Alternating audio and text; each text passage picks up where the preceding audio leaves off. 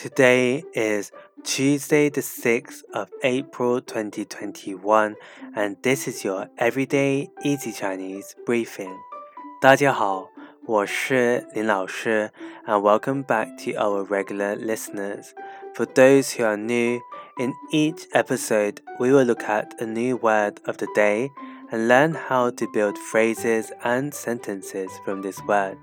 Today's word is 明。Ming, which means clear.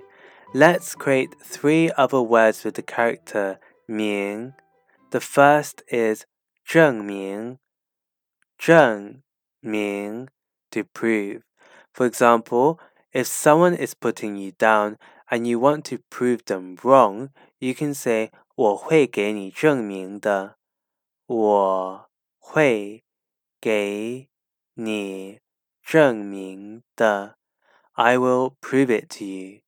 The next one is 发明发明 which means to invent. One widely searched question, probably by school kids, is 作业是谁发明的？作业是谁发明的？Who invented homework? Finally, we have 说明 说明 which means to explain. For example, sometimes when you try to explain something to someone and they don't understand, 我已经跟他说明了好几次，他还是听不懂。我已经跟他说明了好几次，他还是听不懂。 I already explained it to him a few times. He still doesn't understand me. That's it for today, where we learned three words with the character 明 clear.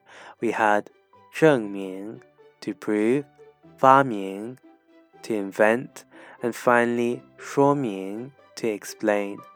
To see these words and sentences written out, please head over to the forum section of our website